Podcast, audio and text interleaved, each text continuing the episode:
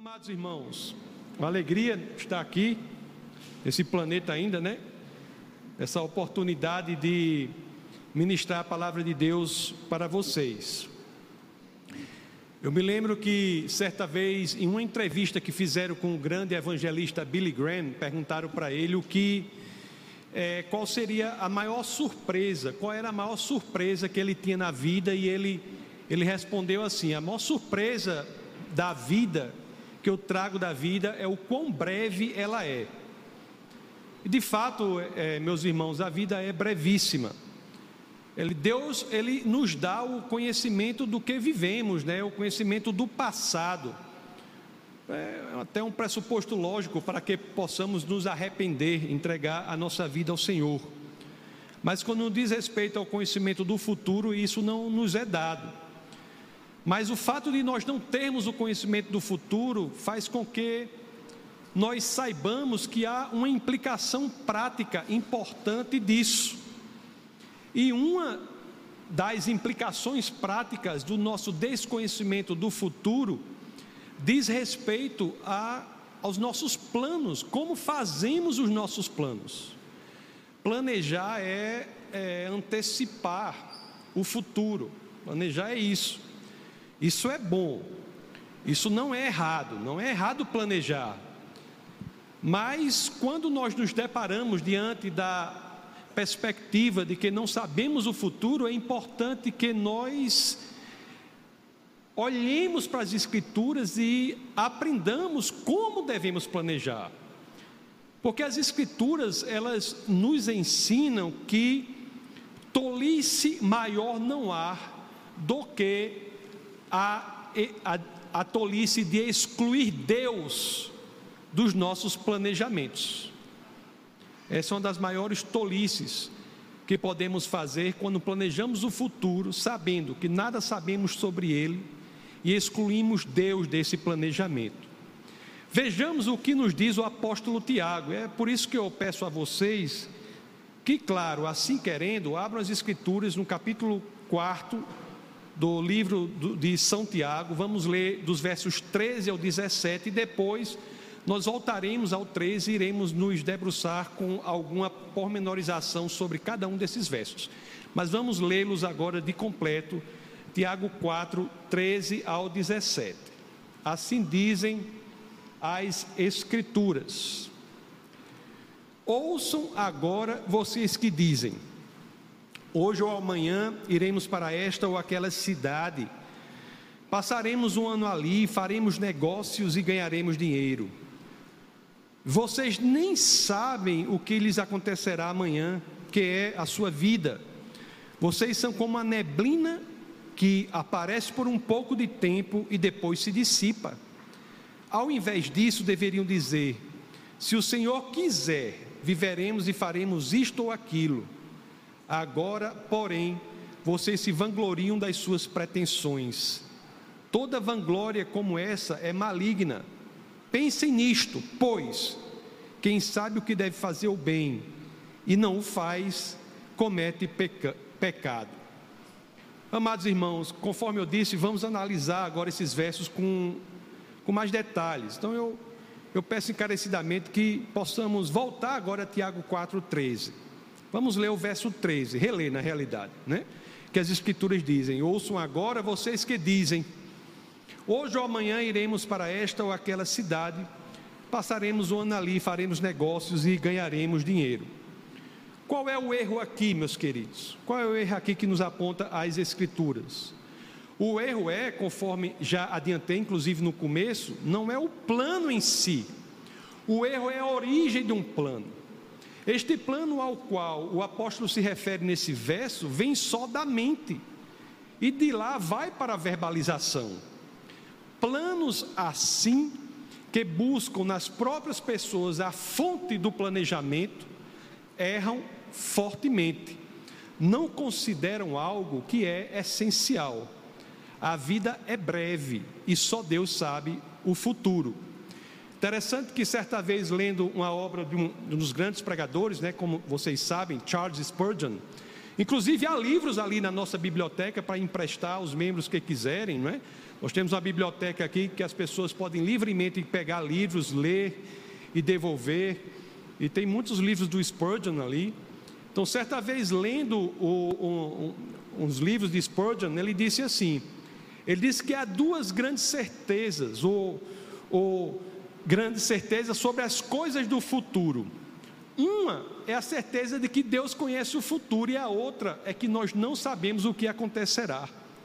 E é exatamente isso sobre o qual estamos nos debruçando, que estamos repisando, que nos lembra o apóstolo Tiago, já no verso 14. Então vamos ler Tiago 4,14. Olha o que as Escrituras nos dizem. Vocês nem sabem o que lhes acontecerá amanhã, que é a sua vida, que tipo de vida você tem, que tipo de vida você está levando, como tem sido a sua vida. Esse que é a sua vida não é uma pergunta filosófica, é uma pergunta que deve martelar a sua própria existência. Como tem sido a sua vida? Vocês nem sabem o que lhes acontecerá amanhã. E como você tem vivido hoje? As escrituras continuam. Vocês são como a neblina que aparece por um pouco de tempo e depois se dissipa. Amados irmãos, uma certeza que nós indubitavelmente temos é a de que, fora do Senhor, qual é o nosso alicerce aqui nesta terra? Fora do Senhor, que segurança temos em nossa vida? Portanto, eu repito: tolice maior não há do que planejar sem entender quem Deus é e sem entender o que é a vida. O planejamento, meus queridos, de sua vida, fora da perspectiva correta do que ela é, ou fora da perspectiva correta de quem Deus é, não passa de um aglomerado de palavras vazias. Amados irmãos, é importante que nós prestemos atenção aos que, ao que nos dizem as Escrituras. Nós temos, nós que somos cristãos, temos que ajustar a nossa visão de mundo, temos que analisar a nossa cosmovisão, temos de alinhar a forma como nós planejamos a nossa vida em todos os seus aspectos. Originalmente, inclusive, essa carta de Tiago nesse trecho é dirigida às pessoas que fazem negócios. Até os negócios, ou principalmente eles, têm de ser alinhados com o plano de Deus para a nossa vida. Somente assim é que nós cristãos poderemos exercer o nosso chamado. Eu sempre digo brincando assim: tem gente que diz, eu não sei qual é o meu chamado. Aí eu digo, me procure que eu sei qual é o seu chamado. E eu sei qual é o seu chamado, não é por nenhuma revelação específica, é porque o chamado de todo cristão é um só. É o chamado para impactar o mundo com a luz de Cristo. Este é o chamado de todo cristão.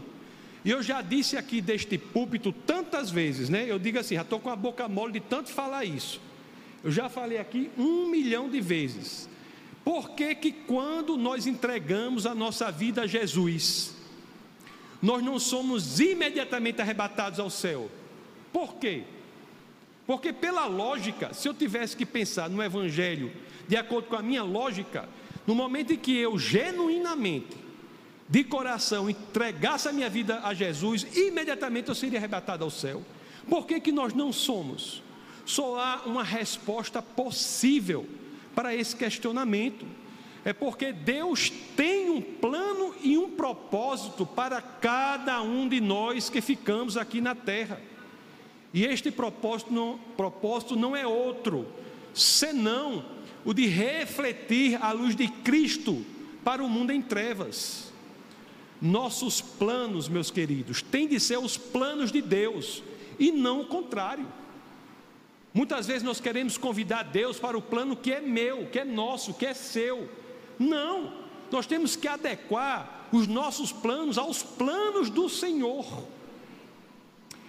Interessante que quando queremos que Deus venha para os nossos planos, sem que tenhamos consultado Deus quando planejamos, nós estamos exercendo aquilo que as Escrituras chamam de idolatria. Porque o Deus que chamamos para se adequar à nossa mente é o Deus que é projeção da nossa mente. E esse é o tipo mais agressivo de idolatria contra Deus. Tente fazer isso com a pessoa do seu lado, sua, sua esposa, sua mãe, seu irmão. Tente dizer para ela que ela não é como ela é, mas ela deve ser como eu projeto que ela seja. É isso que se faz em relação a Deus, quando se quer trazer Deus para os próprios planos e não se quer adequar os seus planos a Deus. O verso 15, que é o verso subsequente ao que lemos, né, o 14 do capítulo 4 de, do livro de São Tiago, nos diz isso. Vamos a ele, Tiago 4,15. As Escrituras dizem: ao invés disso, deveriam dizer: se o Senhor quiser, viveremos e faremos isto ou aquilo. Se o Senhor quiser, viveremos e faremos isto ou aquilo. Se o Senhor quiser, se for dos planos do Senhor, será também dos meus planos. Se o Senhor quiser, viveremos e faremos isto e aquilo. O que isto quer dizer, meus amados irmãos? Primeiro, se o Senhor quiser, viveremos.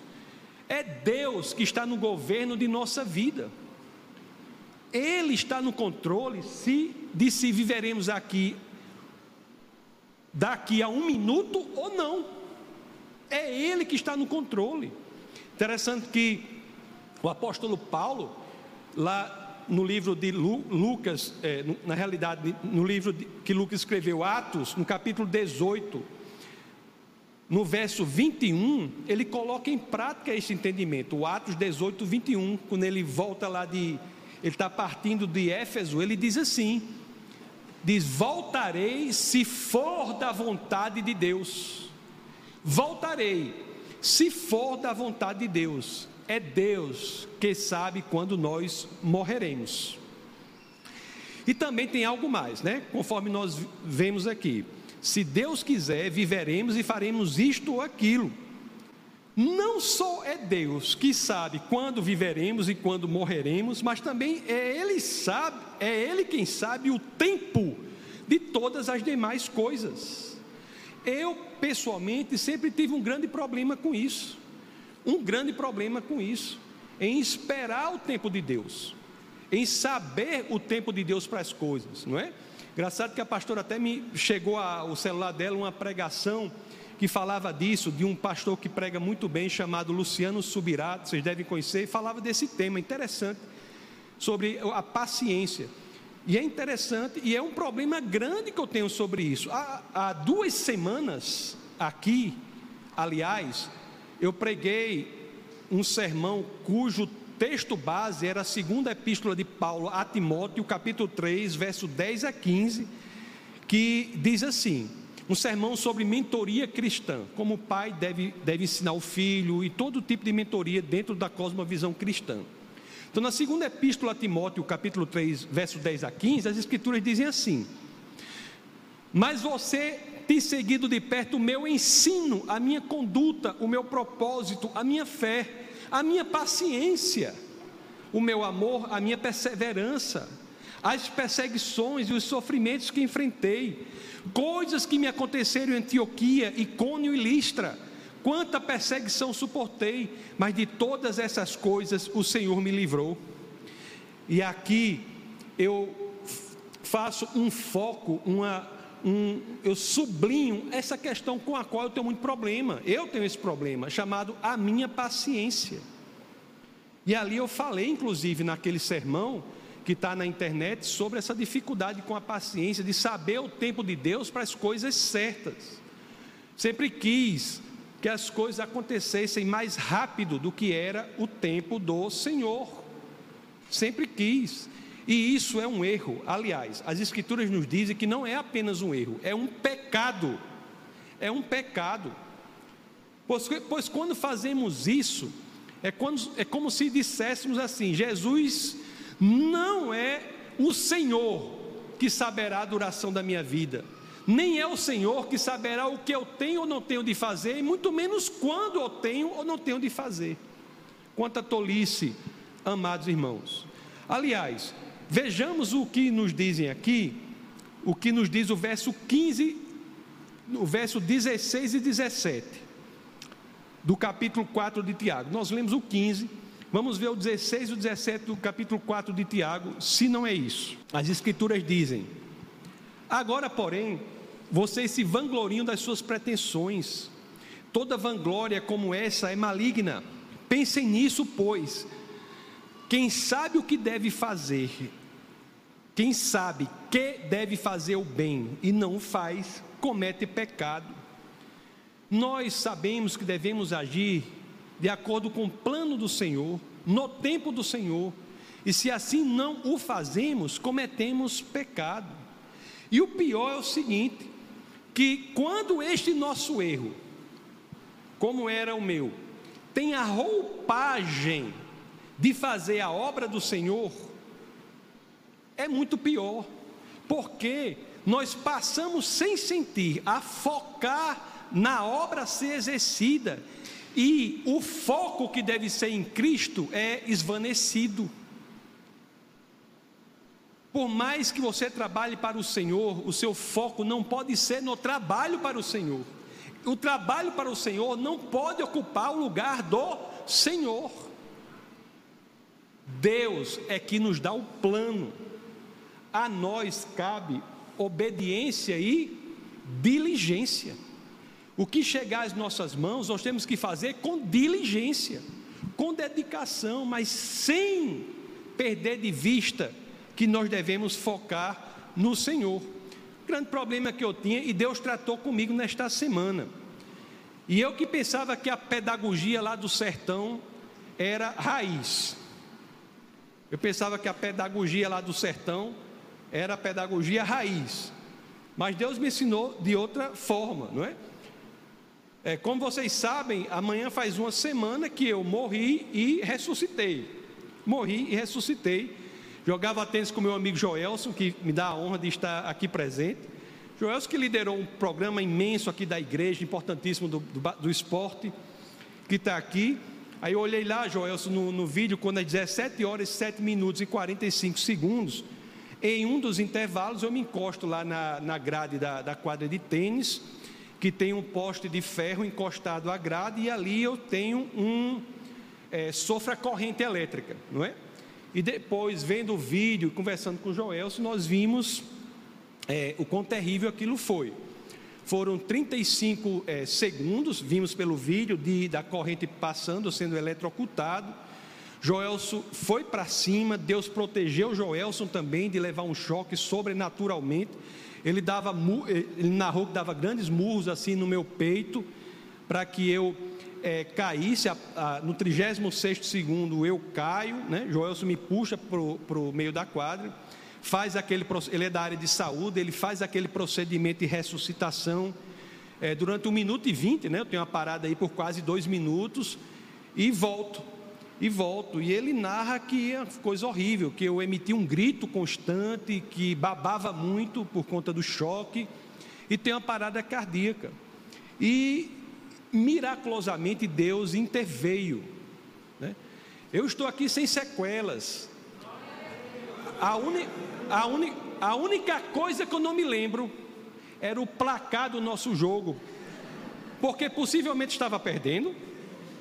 E se o Galego se lembrar, anote para a gente continuar esse jogo.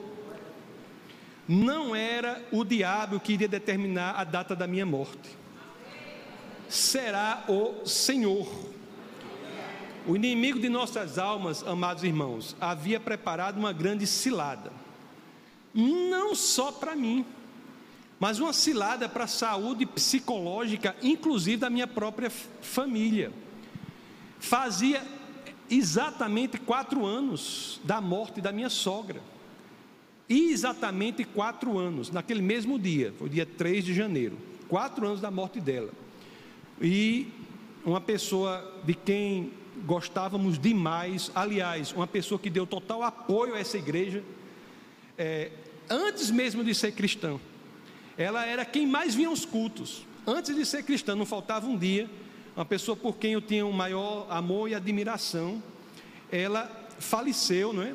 Depois eu falo mais um pouco sobre isso, mas o que eu quero lhe dizer da cilada não é só a data quando depois que, os procedimentos que Deus usa, Joelson, eu ressuscito, já haviam lá, não sei quem foi, chamado a SAMU, que é aquele sistema de ambulância, a ambulância chega, aquele procedimento todo, aquele negócio, aí me colocam lá na, na, na ambulância, tudo. Aí a médica olha para mim e diz assim: Não foi a sua ela tinha visto já a Camila, disse: Não foi a sua esposa que perdeu a mãe, que, levou uma queda, não foi sua esposa, foi. Aí ela disse: Fui eu que estava na SAMU. Fui eu que estava na SAMU, naquele momento que foi resgatá-la. E eu sou levado para o mesmo hospital e para a mesma sala de ressuscitação em que minha sogra ficou. Mas, meus amados irmãos, Deus é mais. Assim como fez com Neemias, né? depois vocês leem lá no livro de Neemias, no início do capítulo 13, Deus transformou maldição em bênção. E a partir daí eu de fato cresci muito, né? Essa semana foi muito importante para mim é, finalmente eu aprendi que tudo é no tempo do Senhor. Eu aprendi isso, dessa pedagogia raiz, né? Não que Deus tenha feito isso, mas Ele se aproveita de tudo de mal que acontece a nós e transforma para a bênção, para o nosso aprendizado, o nosso crescimento. Finalmente eu aprendi que é no tempo do Senhor, que Ele está no controle da vida daqueles que o amam. Nossos planos devem ser 100% os planos dele. Aprendi que devemos descansar nos braços do Pai e dizer: Senhor, o que chegar às minhas mãos, eu farei. Farei, obedecerei, farei, farei com diligência. Senhor, coloca em minhas mãos aquilo que o Senhor quiser. E no tempo que o Senhor quiser, eis-me aqui. Mas temos de ter a perspectiva de que há o tempo do Senhor. Eu aprendi que a nossa oração deve mesmo ser como, como disse Jesus, né, lá no Evangelho de São Lucas, capítulo 22, verso 42. As Escrituras nos dizem quando nos, nos registram a passagem, quando ele diz: Pai, se queres, afasta de mim este cálice, contudo, não seja feita a minha vontade, mas a tua. Isso, amados irmãos, sinceramente, genuinamente, não da boca para fora, mas algo que está impregnado em nosso coração. Além desse aprendizado, Deus fez muito comigo também. E se assim vocês me permitem, eu gostaria de compartilhar algumas dessas coisas com vocês. A primeira é que, diante de todo aquele desespero, né, narrado pelo meu grande amigo Joelson Ferreira, e registrado pelas câmeras. Inclusive, eu até, eu até coloquei as, a, o vídeo disponível na internet. Não está no canal Defesa da Fé, está em outro canal que eu tenho. Mas se você quiser achar, você pode procurar Pastor Tassos Licurgo Choque. Vocês vão achar. Para ficar claro qual é o poder do Senhor. E uma das coisas que eu aprendi foi o seguinte: dentro daquela situação terrível, não é? O, o Joelson narra para mim de estar babando o tempo todo, emitindo um grito constante, aquele desespero exterior, tudo. Para mim, se eu tivesse que narrar da minha perspectiva o que ocorreu, foi uma experiência maravilhosa. Foi uma experiência maravilhosa. Assim, né? Estava sendo eletrocutado, acho que não sei se dá para ver aí, a corrente entrou por aqui, tem uma saída de parte aqui. Estava sendo eletrocutado e todo aquele terror para que vê de fora deve, deve ter sido uma coisa horrível, mas para mim, eu lhes digo, amados irmãos, uma paz e uma tranquilidade indescritíveis. Mesmo quando voltei, e Joelso está aí, quando voltei, talvez fosse o mais calmo dali. Mas você sabe por quê? Porque eu não estava ali. O Senhor permitiu que tudo isso ocorresse, mas não me abandonou um segundo sequer. A corrente passava ali pelo meu corpo e Joelson me narrou que quando viu, disse, das palavras que ele me narrou, disse: Deus me ajude aqui, Tassos não pode morrer agora. E quando eu abro os olhos e estou calmo, a primeira coisa que eu vejo é Joelso saindo de cima de mim, que estava fazendo a massagem cardíaca.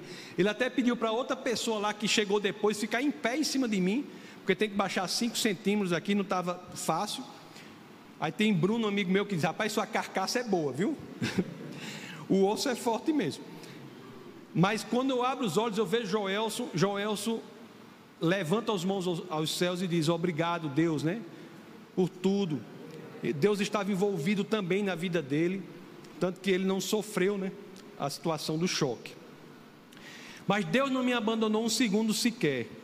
A corrente passava pelo corpo, né? Queimava de, de fora para dentro, e como vocês sabem, também queima de dentro para fora. Quando a parte da corrente sai aqui, ela passa pelo braço, o braço não está necrosado, os movimentos perfeitos, mas a saída, a corrente passa por aqui.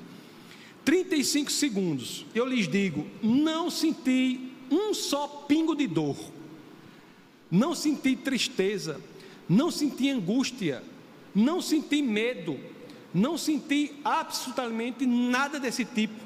Senti apenas uma paz e tranquilidade que inclusive a linguagem tem dificuldade de descrever. O que eu senti é indescritível, in, inenarrável, indizível. Amigos, isso me ensinou muito e aqui eu passo para vocês. Não devemos fazer doutrina da experiência de ninguém. Não é doutrina da minha experiência. A minha experiência é uma confirmação de uma doutrina bíblica que tem em vários lugares para disponível a todo cristão, que está inclusive na passagem de Estevão. Veja se não é por isso que Estevão passa quando é morto. Abra lá no livro de Atos, no capítulo 7, vamos ler dos 54 a 60. Olha o que as escrituras dizem aqui. Ouvindo isso, ficaram furiosos e rangeram os dentes contra ele. Mas Estevão, cheio do Espírito Santo, levantou os olhos para o céu e viu a glória de Deus. E Jesus em pé à direita de Deus e disse: Vejo os céus abertos e o filho do homem em pé à direita de Deus. Mas eles taparam os ouvidos e, dando fortes gritos, lançaram-se todos juntos contra ele. Arrastaram-no arrastaram para fora da cidade e começaram a apedrejá-lo. As testemunhas deixaram seus mantos aos pés de um jovem chamado Saulo. Enquanto apedrejavam Estevão, este orava: Senhor Jesus, recebe o meu espírito. Então caiu de joelhos e bradou: Senhor, não os consideres culpados deste pecado. E tendo dito isto, adormeceu.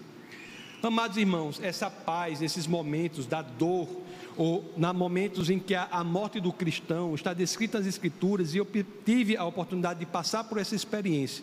É uma paz que está disponível para mim e também para você. Isso é para todos que estão em Cristo Jesus. Como eu falei que há quatro anos, né, minha sogra faleceu e uma pessoa, conforme eu disse, que de quem gostávamos muito, e ela levou uma queda, levou uma pancada na cabeça e teve um derrame é, cerebral, encefálico e ficou algum tempo ali. E nós achávamos que ela tinha eventualmente passado por algum sofrimento antes de falecer. Mas agora é que, embora a certeza viesse da fé na palavra do Senhor, quando nos é dada a oportunidade de experienciar algo que comprova a nossa convicção, fica ainda mais forte. Posso dizer, até em relação à minha sogra, ela não estava ali, ela já estava com Deus na mesma paz e tranquilidade que eu experienciei. Outra coisa importante para nós sabermos quanto a parentes e pessoas queridas que temos que são cristãs e morrem, é, é isso, mas também tem o seguinte: imagine se eu tivesse morrido e não voltado. Hoje nós teríamos aqui um culto diferente, um, pelo menos um outro clima. Talvez alguns estivessem dizendo assim: como o pastor sofreu, eletrocutado, contador, uma parada cardíaca, cardíaca, angústia, sem ele poder se mexer, porque as ondas tomam conta do seu corpo, sem ele poder se mexer. Já pensou, estariam falando isso, uma ou outra pessoa. Mas agora nós temos a convicção não só das Escrituras, eu tenho a oportunidade de falar para vocês que Deus muda o destino, Deus muda a naturalidade do mundo, impõe a sua sobrenaturalidade para aqueles que entregaram sua vida ao Senhor. Aprove a Deus, amados irmãos, que eu estivesse vivo hoje aqui. E isso serve também para que lhe seja confirmada uma, uma doutrina que é escritural, que é bíblica, que a morte para o crente não é como a morte para aquele que rejeita o Senhor. Interessante, né? Eu não sei se foi. Tem, na literatura, nós temos uma descrição terrível de uma morte que. Eu não sei.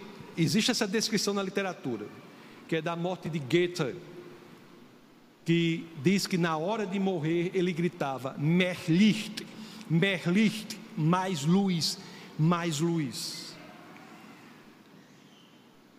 A morte para o crente não é assim. A morte para o crente não é assim. Se eu já não tinha medo de morrer, agora é que eu não tenho mesmo. Agora é que eu não tenho mesmo. E que vocês sejam acrescentados nessa perspectiva. Que pelo menos aqueles que me ouvem, a fé deles seja, seja pelo menos do tamanho de um coronavírus. Pelo menos isso. Se Satanás queria me destruir, agora é que ele está mais revoltado ainda, né? Porque, meus amados irmãos, de tudo isso, quando passamos, nós saímos radicalmente é, fortalecidos em uma convicção. E convicção que o apóstolo Paulo diz ali na sua carta aos Filipenses, no capítulo 1, vamos ler dos versos 19 ao 21, em que as Escrituras dizem assim: Pois sei que o que me aconteceu resultará em minha libertação graças às orações de vocês e ao auxílio do Espírito de Jesus Cristo. Aguardo ansiosamente e espero que em nada serei envergonhado, ao contrário, com toda a determinação de sempre, também agora Cristo será engrandecido em meu corpo, quer pela vida, quer pela morte, porque para mim o viver é Cristo e o morrer é lucro. Amados irmãos, eu tenho que chamar a igreja, né, todos que estão aqui, que me ouvem aí pelos meios da, da internet, os podcasts e etc. Nosso Deus é um Deus vivo. Nós não podemos cultivar um cristianismo de um Deus morto, em que ficamos cambaleando sobre as próprias pernas diante da menor dificuldade que acontece. Nosso Deus é um Deus vivo e é por isso que temos que dizer do fundo do nosso coração que, que o nosso plano será o plano do Senhor, será refletir a luz de Cristo, não querendo ser como o sol que tem luz própria, querendo ser como a lua que reflete a luz do sol que é Cristo. Me lembro aqui para terminar do que Josué faz logo ali né, na, no momento entre o deserto e a terra prometida, né, reúne aquela, faz uma conferência nacional do povo de Deus. E ele deve ter visto quão maravilhosas coisas o Senhor fez para ele, né? Durante o deserto e para o seu povo. Todos quiseram morrer no Egito e aquilo foi respeitado. Mas Josué sabia que Deus poderia fazer acontecer aquilo que havia prometido, que era entrar em Canaã. E é interessante que diante de tudo o que Deus faz por nós, do que faz, fez por você, do que fez por mim, isso deve servir para que nós cresçamos em nosso comprometimento diante da obra que nos é proposta. Nós cresçamos em comprometimento diante do que estamos fazendo aqui. Eu já disse que nós não podemos ficar como aqueles cachorros lá do sertão que ficam no mormaço, balançando o rabo para um lado para o outro, um lado para o outro. A gente, tem que, a gente tem o que fazer. Nós temos que proclamar a palavra da salvação para o mundo. Não sejamos frouxos. Não sejamos covardes. Não sejamos covardes. O Senhor quer que nós nos envolvamos, e é somente assim que daremos propósito à nossa existência. Josué reúne o povo ali, Josué é conhecida essa passagem de 24, é, é, capítulo 24, versos 14 e 15. Nossa resposta não pode ser diferente dessa. Que você olhe para o mundo e respeite os deuses, que qualquer pessoa quiser seguir qualquer Deus, siga. Mas e você? Você está seguindo quem? Você está seguindo o Deus que chegou a Moisés e diz: Eu sou aquele que é, eu sou o que é, eu não sou projeção da mente de ninguém. Eu sou o Deus que é e não a projeção da sua mente. Quem é que você está seguindo? Vamos ler Josué 24, 14 e 15, que as Escrituras dizem: Agora temam o Senhor e sirvam-no com integridade e fidelidade. Joguem fora os deuses que os seus antepassados adoraram, além do Eufrates e no Egito, e sirvam ao Senhor. Se, porém, não lhes agrada servir ao Senhor, escolham hoje a quem irão servir: se aos deuses que os seus antepassados serviram, além do Eufrates, ou aos deuses dos amorreus, em cuja terra vocês estão vivendo. Mas eu e minha família serviremos ao Senhor. Amados irmãos, se há alguém que não entregou a sua vida ao Senhor, o momento é agora. É agora. Vem aqui para que nós possamos orar por você. Eu não posso entregar nada. O que eu posso é lhe encaminhar para algo que vem diretamente do Senhor. Se alguém, eu só chamo uma vez também. Se alguém, vem agora. Tem alguém, levante a mão. Não tem ninguém. Se você está na sua casa ouvindo essa mensagem, seja agora ou seja pela internet, ore, entregue a sua vida ao Senhor. Sua oração tem que ser tão complexa quanto foi a do ladrão na cruz. Ou seja, nada de complexa. Chega ao Senhor e diz assim: Deus, lembre-se de mim no paraíso. Entregue o seu coração a Deus. Vivencie uma nova realidade. Passe a viver de forma diferente. Encha a sua vida de propósito e de sentido. Coloque as coisas em perspectiva. Não deixe que as coisas pormenores da nossa existência tomem o lugar que é do Senhor. Ore ao Senhor, entregue sua vida a Ele. Qualquer coisa, pode mandar um WhatsApp aqui para o é, Defesa da Fé, que é 84 98185 1517, que alguém acompanhará você na sua oração. Não estou chamando você para essa igreja, você pode ir para qualquer igreja que você quiser. Não estou chamando você para cá. Pode procure pelo menos uma igreja bíblica. Estou lhe chamando para um relacionamento com aquele que criou os céus e a terra e é capaz de preencher um coração vazio e desesperado. Vamos orar. Senhor, muito obrigado, Pai, por tudo que o Senhor tem feito por cada um de nós. Obrigado, Senhor, por ter nos dado as Escrituras, que é a orientação que temos para vivermos poderosamente essa vida. Obrigado, Senhor, por nos mostrar que seu Evangelho é um Evangelho de poder, é um Evangelho de transformação, é um Evangelho de impacto.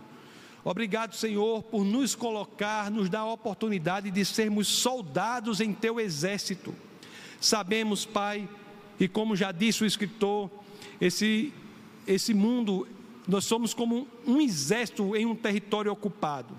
Mas, como um soldado em um exército em um território ocupado, não podemos ser frouxos, cambaleantes em nossas pernas, não, podemos, não podemos zigue-zaguear no curso de nossa vida, temos que saber qual é o alvo, o alvo é Cristo e devemos ir nesta direção. Pode dar sangue na canela, pode ter terremoto, coronavírus 1, 2, 3, 4 mil, pode dar o que quiser, mas nada nos afastará da convicção de que estamos aqui para refletir a luz de Cristo Jesus para este mundo desesperado e em trevas. Obrigado, Pai, por tudo que o Senhor tem feito por nós. E é no nome do Teu Filho, no nome poderoso do nosso Senhor e Salvador Jesus Cristo, que todos aqui, em uma só voz, dizemos. Amém.